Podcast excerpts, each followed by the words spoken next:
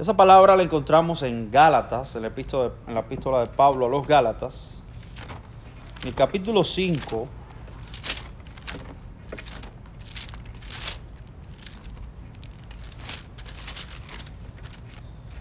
Versículo 22. Vamos a leer el versículo 22 y 23, pero nos vamos a centrar solamente en una palabra.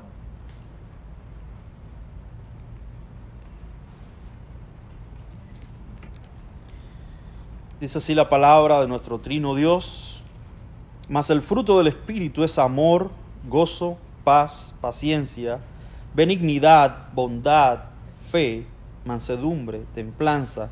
Contra tales cosas no hay ley. Acompáñenme en oración. Padre, te damos gracias una vez más, Señor, reunidos aquí como un solo pueblo, un solo cuerpo tu pueblo de fe reunido, Señor, a los pies de tu palabra, para escuchar, oh Dios, la exposición de tu preciosa e infalible, toda suficiente palabra, la que tú nos has dejado, Señor, para ser edificados sobre ella. No hay otro fundamento, oh Dios, que no sea tu palabra, en el cual nosotros podamos construir nuestras vidas de una manera, oh Dios, que te agrade a ti no es a nuestra manera, no es a nuestro antojo, no es por nuestros deseos, no es si está bonito, es si tu palabra lo dice. Y por eso, oh Dios, estamos reunidos aquí. Esta reunión, el centro de esta reunión es tu palabra. Háblanos, abre nuestros corazones, Señor, y ayúdanos a obedecerla y a ponerla en práctica, a aceptarla primeramente con fe. Por Cristo nuestro Salvador te lo pedimos. Amén. Evidentemente hemos leído eso que llamamos o que la misma palabra llama el fruto del Espíritu. Y me llama la atención porque hablamos del fruto del Espíritu en singular, un solo fruto. No hay muchos frutos. Pero muchas veces nosotros nos referimos a las características del fruto como frutos. Pero lo importante es establecer que la palabra enseña por medio del Espíritu Santo. Esto no fue una idea del apóstol Pablo quien escribía a los Gálatas y dijo, me parece que así va a ser mejor. Y escribió. No, esto vino por inspiración directa del Espíritu Santo, a través de quien usó la vida de Pablo y la mano de Pablo para escribir alrededor de 13 cartas en el Nuevo Testamento y una de ellas es Gálatas. Y cada palabra está supervisada por el Espíritu Santo. Es decir, no tenemos acá en nuestra Biblia palabras de más, sino que cada palabra fue colocada intencionalmente. Tiene un objetivo. Y aquí, cuando hablamos del fruto del Espíritu, evidentemente tenemos que entender que el fruto es uno solo, pero que se puede expresar o explicar por nueve características. Y esas nueve características las, acabamos de leer, ¿verdad? Y yo quiero centrarme una, en una específica. Pudiera haber escogido otra. Pero esta palabra de la cual vamos a hablar hoy, que es la bondad. Bondad. Que viene después de benignidad. Es una palabra muy interesante. Y en español es muy común, ¿verdad? Para nosotros quizás vamos a leer en el Nuevo Testamento muchos versículos que nos hablen de la bondad. Y hablen y se refieran y leamos la bondad, igual que en inglés, goodness. Pero eso es en nuestros idiomas. Pero en el original griego, en el, griego, en el, en el idioma original con el que fue escrito esta palabra, y perdone que sea un poco técnico, ¿no? Pero quiero llevarlos ahí para partir de esta palabra dar la enseñanza. En el original griego, o esa palabra que se usa, se usó, Pablo usó para escribir esta característica del fruto, es una palabra que aparece solamente cuatro veces en el Nuevo Testamento. Cuatro veces. aunque tengamos cientos de versículos que hablan de ella en el Nuevo Testamento, solamente se usó cuatro veces. Y eso tiene que ser algo que nos llame la atención, ¿no? Es decir, bueno, como curioso debemos decir, ¿por qué razón solamente aparece cuatro veces esta palabra? Sin embargo, se nos traduce en nuestras lenguas, en nuestros idiomas, en muchas ocasiones. Muchas veces se intercala el mismo o, se le da el mismo significado o la misma traducción a benignidad y bondad. Y muchas veces esto nos confunde. Porque cuando leemos las escrituras y estamos presentes de estas nueve características, que son nueve, pues como benignidad y bondad se nos hace muy familiar. Está como que está lo mismo ahí. Y parece ser que es un patrón que Pablo está usando, ¿no? Que está diciendo, bueno, Pablo quiere recalcar y resaltar la misma idea, con dos palabras distintas, pero que digan lo mismo. Lo cierto es que no. Y por eso es que al estudiar esta palabra tenemos que ir al original, al griego, y verla cuántas veces aparece para determinar cuál es el uso correcto de esta palabra. Es decir, en qué contexto están aplicadas. Está aplicada para nosotros entonces ver la intención con que esta palabra fue puesta acá y poder recibir de la palabra una enseñanza correcta. Yo les puedo definir la palabra y decir, mira, benignidad o bondad significan esto. Y todos ya tenemos una idea. Muchas veces llamamos a otras personas con esta característica. Eh, ¿Has escuchado de fulano qué bondadoso es cuando comparte de lo suyo? Esa persona es muy, muy bondadosa. Y muchas veces nos referimos a otras personas así. Pero lo cierto es, y, como dice un comentarista, William Hendrickson, él dice, y se refiere con respecto a esta palabra, dice que es la generosidad del corazón y de los hechos. Es decir, no solamente es algo interno, sino que también se muestra del corazón hacia afuera los hechos muestran la generosidad que hay dentro.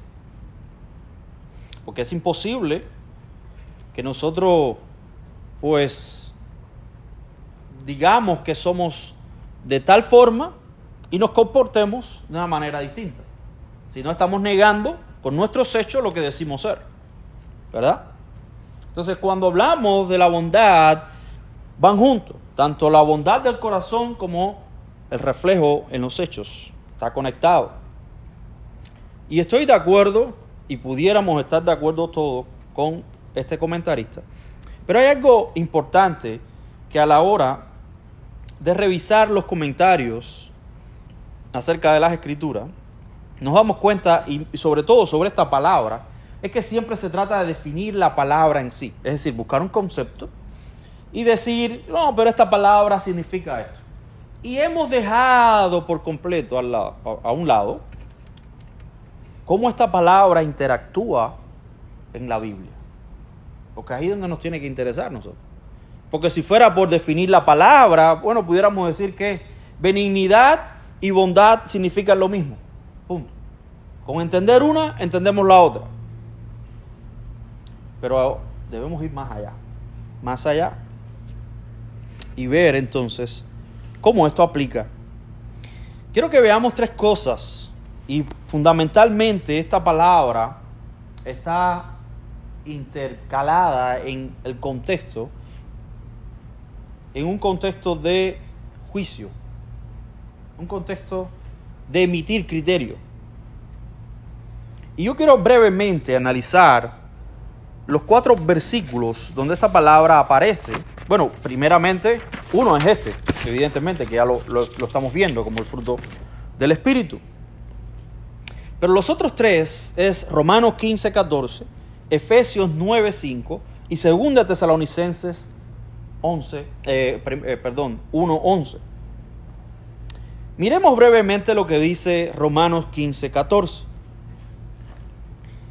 Dice, en cuanto a vosotros, hermanos míos, yo mismo estoy también convencido de que vosotros estáis llenos de bondad, llenos de todo conocimiento, y capaces también de amonestaros los unos a los otros.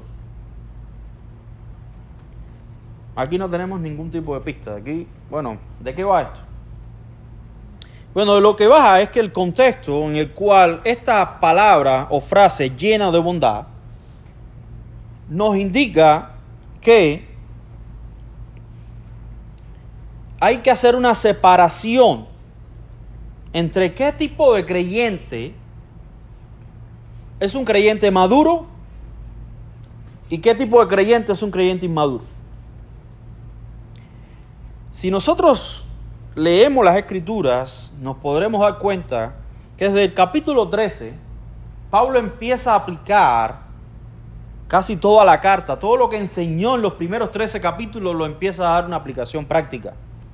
Y empieza a hablar acerca de muchas cosas, pero una de las cosas fundamentales de las cuales habla al, final de su carta, de esta carta a los romanos, es precisamente la interacción que debe existir o la posición que cada creyente debe tener con aquellos que son débiles en la fe. Aquellos cristianos más maduros. Cómo deben actuar con aquellos que son inmaduros. Y una de las características de la, inmadurez cristiana tiene que ver con la aceptación de ciertas cosas o el rechazo a otras. Por ejemplo, la comida era un problema en estos tiempos. Y Pablo dice, bueno, el que coma, para el Señor coma, ¿no? Y el que no come, para el Señor no come. También lo habla acerca, acerca de este tema en Corintios. Pero aquí Pablo está estableciendo los límites que uno tiene que tener como cristiano maduro. Uno debe, uno conoce que comer uno puede comer cualquier cosa y no es malo, porque Dios está sobre todas las cosas. Y Dios quien ha creado todas las cosas. Y eso no afecta. Pero hay quien, algún cristiano inmaduro que dice, bueno, pero yo de eso no puedo comer. Porque mi conciencia me ataca. Y me acusa y me hace estar mal delante de Dios. Y Pablo que dice, ¿cuál es el consejo? Ok. No se trata en este momento del, del acto en sí si no se trata de tu conciencia. Yo como cristiano maduro tengo que velar por tu conciencia. No hacer que tú peques. Porque uno peca no solamente con los hechos, sino también violando la conciencia. Porque la conciencia es como, es, es un instrumento que Dios usa para tratar con nuestras vidas. Y la medida en que nosotros vamos informando nuestra conciencia, nuestra fe se hace más sólida, se hace más robusta. Lo primero que un cristiano cuando se convierte trae al cristianismo son su filosofía de vida, su cosmovisión, su manera de entender la vida. Y después en que va conociendo más al Señor, va creciendo, va dejando cosas atrás. Y va rechazando. Y se va santificando. Y es hacia ahí donde vamos, hacia la santificación. El cristiano debe procurar la santidad por la cual o de la cual o sin la cual nadie podrá ver al Señor. Y sabemos que todo esto es posible solamente porque Cristo muere en la cruz y por medio de esa muerte nosotros somos santificados por medio del Espíritu Santo que mora hoy en nosotros. Bueno, todo este contexto en todo este problema de conciencia, Pablo dice esta frase, hermanos, ustedes están llenos de bondad, llenos de conocimiento y capaces de amonestaros los unos a los otros. El contexto nos enseña que la bondad está relacionada con la amonestación o el juzgarnos los unos a los otros. Pero no solamente este pasaje. Veamos Efesios 5.9.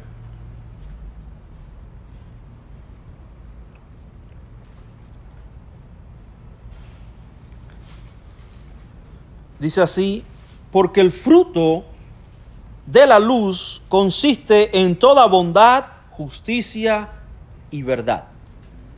Porque el fruto de la luz consiste en toda bondad, justicia y verdad. En toda bondad. Nuevamente, aquí la palabra. Ahora, el contacto nuevamente nos enseña a nosotros la distinción entre los hijos de luz y los hijos de desobediencia.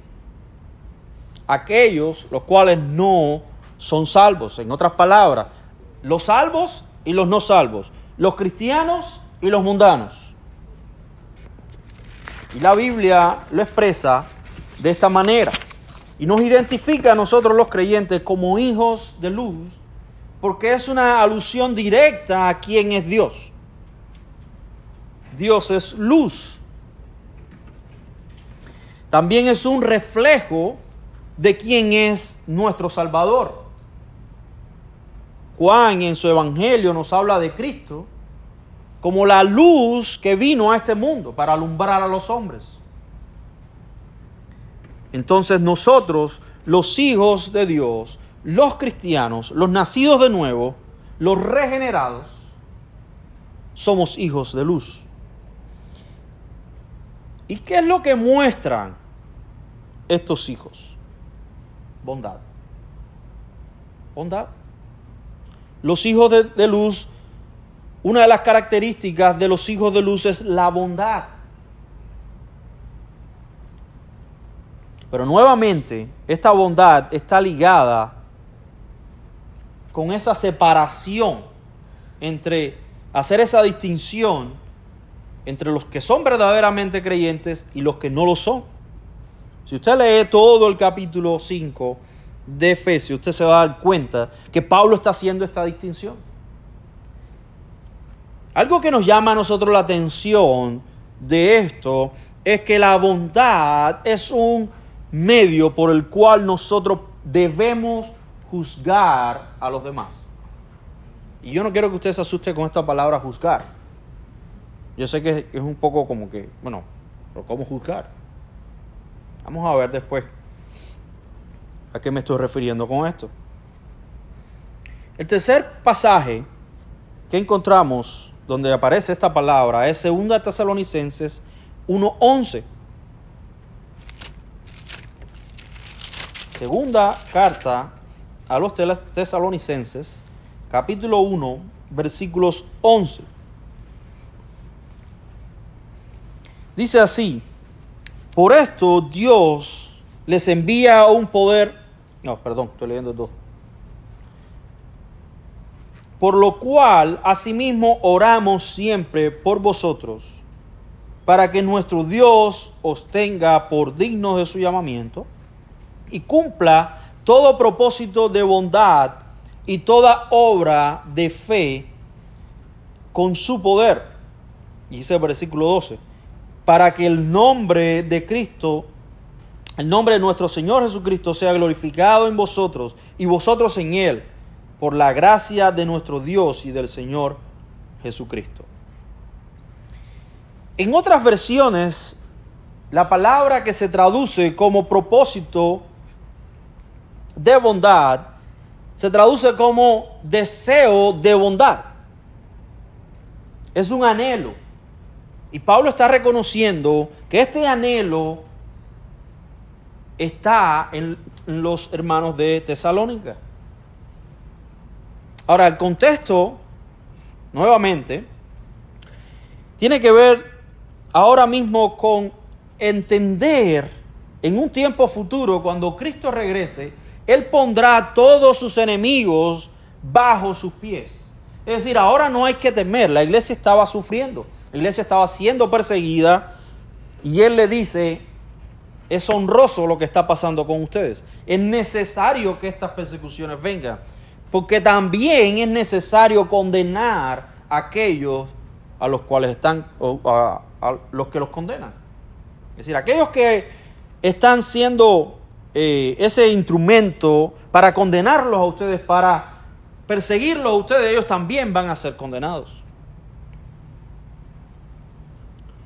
Pablo, eh, Pablo lo que está recordándole a estos hermanos que esta obra de persecución no es en vano, es para sacar a la luz aquellos, aquellas personas que son enemigos de la fe.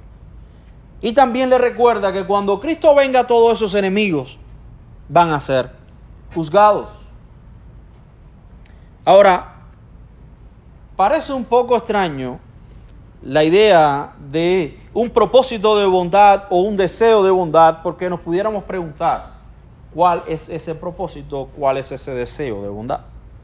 Bueno, yo realmente no puedo decirles en qué consiste esto. No puedo darle rostro a esto. No le puedo decir, mira, es esto, significa esto. No, realmente no lo, no, lo, encuentro. No sé cómo definirlo. No sé cómo enseñarlo. Pero eso no es necesario porque lo que nos interesa realmente es lo que dice el versículo 12. Dice, para que el nombre de nuestro Señor Jesucristo sea glorificado. Es decir, todo deseo de bondad, todo propósito de bondad tiene que tener el mismo propósito. ¿Cuál es ese propósito? Glorificar a Cristo. Glorificar a Cristo. Ahora, en los dos primeros pasajes que acabamos de ver, el contexto es nosotros como creyentes juzgando a otros. Pero en este pasaje, la idea acá es juzgarnos nosotros mismos. ¿Por qué? ¿De qué manera? Bueno, de la manera en que nosotros tenemos que ver cuál es el propósito de nuestra bondad. Nos creemos muy bondadosos. Y a veces nos enorgullecemos por nuestra bondad. Nos creemos que voy, yo soy bondadoso, yo soy una persona eh, que todos reconocen mi bondad. Bueno, ahí te estás dando la gloria. Ahí nos estamos dando la gloria a nosotros mismos. La gloria aquí no es para Cristo, en este caso, sino es para nosotros. ¿Y qué debemos nosotros hacer? Y este pasaje, este versículo nos enseña que todo deseo, todo propósito de bondad, la finalidad es glorificar a Cristo. Si nuestras intenciones no glorifican a Cristo, entonces a quien glorifican es a nosotros mismos. Y es una señal de que realmente nuestra relación con el Señor está rota. Porque si tú conoces realmente a tu Salvador, lo que tú quieres, lo que tú anhelas, lo que tú deseas, el propósito de tu vida siempre va a ser glorificarlo a Él. Porque nuestro Salvador es un Salvador bondadoso. Entonces, como resumen de estos tres pasajes, nosotros debemos entender que esta palabra tiene una, una fuerte conexión con el juzgar, es decir, separar. Cuando uno juzga, uno está haciendo una distinción entre algo que es correcto y algo que no es correcto. Es decir, está emitiendo un juicio de valores, un, un criterio. Y mis queridos hermanos, esto realmente, hablar en estos términos hoy en día, inclusive dentro de la iglesia de Cristo, es un poco peligroso. Y por eso yo quiero que veamos por un momento breve, ¿cómo es posible, o si es posible, perdón, que los cristianos puedan ejercer su juicio? ¿Puede un cristiano juzgar a otros? Es una buena pregunta. ¿O debe un cristiano emitir criterio o juicio sobre otro? Es muy buena pregunta, y más hoy en día en que no estamos, estamos viviendo en una sociedad hay algunos que dicen o lo han definido como la, sociedad, la generación de cristal, donde no se les puede tocar ping, porque si no, se desmorona. No se puede criticar, no se puede juzgar. Inclusive la iglesia ha comprado esta mentira. Y hoy dice, no, hermano, pero tú no me puedes juzgar. No, no, no, no, los cristianos no juzgamos. ¿En serio? ¿Qué dice la Biblia? ¿Qué nos interesa lo que dice las escrituras? Yo quiero que vayamos a Juan capítulo 7, versículos 24.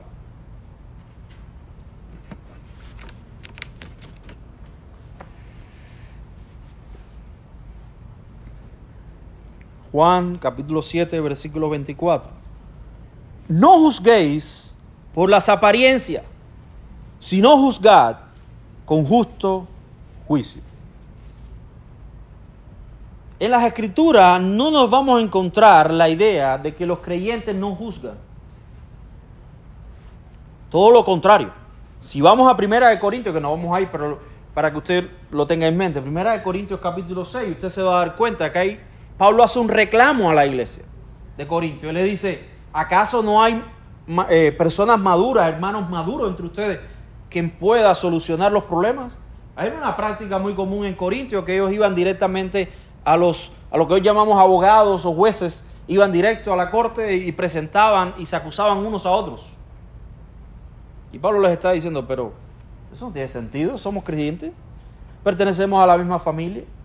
¿Acaso ustedes no saben que vamos a juzgar a los ángeles?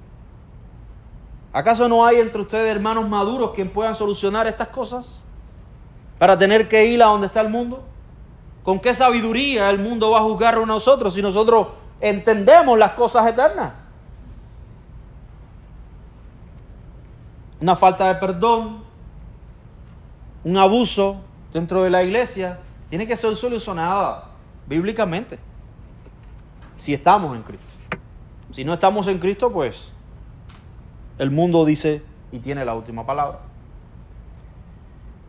Pero la idea de las escrituras es que no es quitarnos la idea de que no podemos juzgar, sino es que al hacerlo, y es aquí donde está el problema, que muchas veces no lo hacemos de esta manera. La Biblia no solamente nos dice que debemos juzgar, sino cómo hacerlo.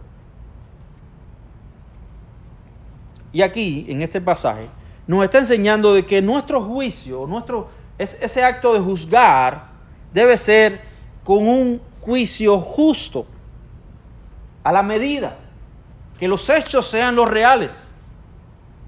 Porque cuando nosotros juzgamos, nosotros no juzgamos sobre la base de la mentira, sino sobre la base de la verdad. Y cuando nosotros emitimos un criterio, lo que debe permanecer es la verdad. Porque la iglesia es columna y baluarte de la verdad.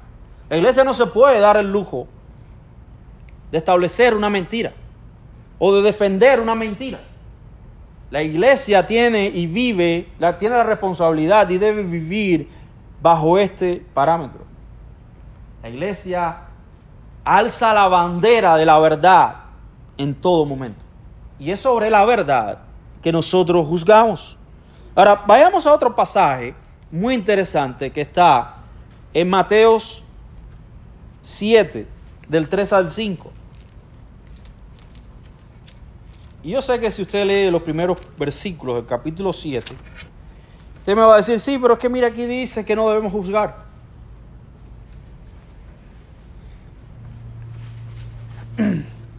Veamos estas preguntas del versículo 3 y 4 y vamos a ver qué es lo que diseña el Señor.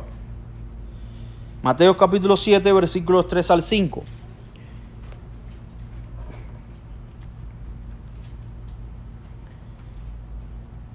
Déjame leerlo la Reina Valera de 60.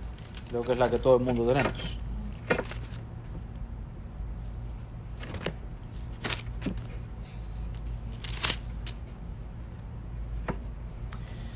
Dice, ¿y por qué miras la paja que está en el ojo de tu hermano y no echas del ojo, no echas a ver la viga que está en tu propio ojo? ¿O cómo dirás a tu hermano, déjame sacar la paja de tu ojo y he aquí la viga que está en el tuyo? Hipócrita, saca primero la viga de tu propio ojo y entonces podrás ver bien para sacar la paja del ojo de tu hermano. La idea acá no es, ah, pero mira, tú eres pecador. Tú no puedes ir a donde está tu hermano porque tú eres pecador. El hermano no puede decirle, sí, pero tú no me puedes juzgar porque tú eres tan pecador como yo, o quizás más. Lo que Jesús está enseñando acá es primeramente que nos valoremos nosotros mismos, que nosotros em, eh, empecemos a juzgar nosotros mismos nuestra propia vida y empezar a sacar esa viga para entonces poder ayudar a otro, porque la idea es ayudar. La idea no es quedarte tranquilo, ah, pero aquel está haciendo cualquier cosa, no me interesa, porque yo soy más pecador que aquel. No, no, no, esa no es la solución. Esa no es la idea acá. La idea es, ah, entiendo yo que tengo una viga en mi ojo y evidentemente con este problema no puedo solucionar el pequeño problema que tiene mi hermano.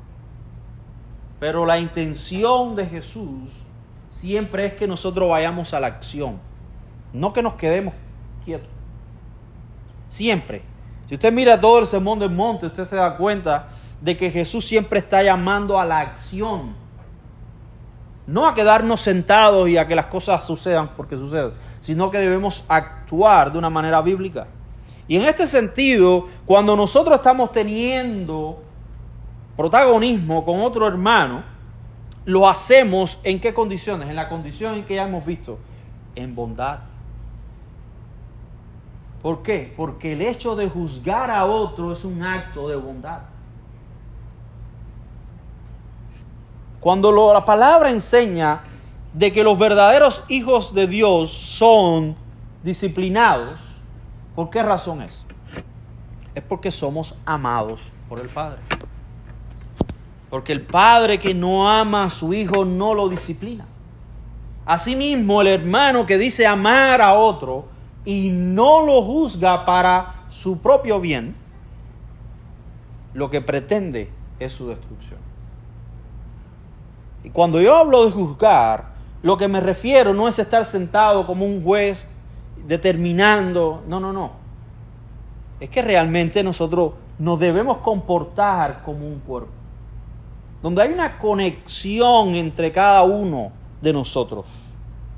Porque somos hijos de Dios, somos comprados por la sangre de Cristo. Yo te pertenezco a ti, tú me perteneces a mí. Somos un solo cuerpo. Si usted lee en Romanos capítulo 12, usted se dará cuenta ahí, o Primera de Corintios 12 igual que somos un cuerpo, el ojo necesita la boca, el dedo necesita la mano, todos nos necesitamos. Y el problema de crecer en santidad no es un problema únicamente personal. El problema de crecer en santidad tiene que ver con un cuerpo. Es la iglesia es la novia del Cordero la que se va a presentar Cristo delante del Padre sin mancha y sin arruga. No es a Rosa, no es a Giovanni, no es a Ariadna. Es la iglesia. Todos los que hemos sido comprados por la sangre de Cristo. Es decir, la santidad de mi hermano me interesa. Así como usted debe interesarse por la santidad mía. Y esa es la forma en la cual, o esa es la intención por la cual nosotros juzgamos. No juzgamos para destruir tu vida. No, ¿por qué? Porque si no, no lo estás haciendo con bondad. Y la escritura nos enseña a juzgar con bondad. Porque juzgar es un acto de bondad. Pensemos en esto, hermanos. Si nosotros que tenemos pecados evidentes, escandalosos, vamos a querer procurar corregir a otro hermano, lo primero que vamos a recibir es rechazo. Es rechazo. En primer lugar, porque a nadie nos gusta que nos corría. A nadie. Aquel que diga, no, a mí me gusta que me corrí. Bueno, no sé dónde naciste, porque realmente a nadie nos gusta, a nadie. No. Que nos llamen la atención en el trabajo, en la escuela, no, no nos gusta. Pero es parte de la vida. Es parte. Aun cuando, cuando vemos que nosotros teniendo más pecado vamos hacia otro, ¿qué debemos esperar? Rechazo. Pero ¿qué sucede si Cristo es quien te juzga? ¿Qué sucede si Cristo un día se sienta al lado tuyo y te dice, mi querido hermano menor, tienes que cambiar esto, esto que hiciste está mal, deberías hacer esto otro. A, esa hora tú le vas a pelear y decirle, no, no, no, pero ¿quién te cree que eres tú? No. No, ¿verdad? Lo aceptaríamos. Porque Él es nuestro Salvador bondadoso. Porque lo que recibimos lo recibimos por gracia. Porque toda la salvación, todo el sacrificio, cada gota de sangre derramada en la cruz proviene de un Dios bondadoso. Porque esta marca o esta característica del fruto del Espíritu no es algo que Dios se inventó para el hombre. Es el fruto del Espíritu. Esto nos habla a nosotros de quién es Dios. Dios está compartiendo este atributo con nosotros. Así como ha compartido el atributo de amor, nosotros podemos amar porque Dios ama. Y Él nos creó con esos atributos. También la bondad es parte de Él. Por eso es que nosotros debemos mirar a Dios en este sentido y verlo como ejemplo. Así como no lo vamos a rechazar a Él, debemos nosotros procurar en medio de juzgarnos nosotros, tampoco rechazarnos. Pero sí tenemos que quitar primero la viga que está en nuestro porque si no somos hipócritas. Ahora, no se trata de quedarnos sentados, no, está bien, que pase, que se acabe el mundo, no me interesa. Debemos ir a la acción. Y para terminar, hay cuatro cosas acá que ah, aprendemos de estos pasajes. El primero en Gálatas 5:22, que ya lo, ya lo hemos leído todo, no lo vamos a volver a leer. Y es que la bondad testifica de la obra espiritual en nosotros. La bondad testifica de la obra espiritual en nosotros. Si nosotros no mostramos bondad, significa que no hay una obra del Espíritu en nosotros. Número dos, la bondad trae gloria a nuestro Salvador. Lo leímos ahorita en 2 Tesalonicenses 1, del 11 al 12. Nuestras intenciones, nuestra bondad, todo lo que provenga de nuestro corazón tiene que tener la misma intención, glorificar a Cristo. Tres, la bondad nos identifica como hijos de Dios. Efesios 5 del 8 al 9. Y por último, la bondad nos ayuda a juzgar justamente. Estas cuatro cosas, hermanos, sean importantes para nuestras vidas y para la comunión. No solamente venimos aquí, ah, porque es el día latino, es porque es el día en que se nos va a hablar en español. No, nos reunimos aquí porque somos iglesia. Y porque nos necesitamos los unos a los otros. Porque yo dependo de usted y usted depende de mí. Esa es la mentalidad que como iglesia tenemos que lograr. No podemos vernos como un enemigo. Viene mi hermano y me quiere corregir. Debo aceptarlo como del Señor. Porque toda corrección para nuestra alma es provechosa. Porque estamos siendo formados a la imagen de nuestro Salvador Jesucristo. Y qué mayor gozo saber esto. Qué mayor privilegio entender y qué mayor bien conocer de que nuestras vidas están siendo formadas a la imagen de Cristo. a la imagen de nuestro hermano mayor que es Jesucristo. De nuestro Salvador glorioso que es Jesucristo. Que el Señor nos bendiga y espero que estas palabras sean de ayuda para sus almas. Permíteme orar nuevamente. Padre, te damos gracias. Gracias por tu bondad. Gracias por el sacrificio de nuestro Salvador, el cual nosotros podemos apreciar hoy, oh Dios, con los lentes del Evangelio. Entendiendo, Señor, de que no hay otro camino para ser salvo si no es por medio de Jesucristo, nuestro bondadoso, glorioso Salvador. Permite, Señor, que estas palabras sean puestas en nuestros corazones y que podamos vivir por ellas. Una vez más te damos gracias. Amén.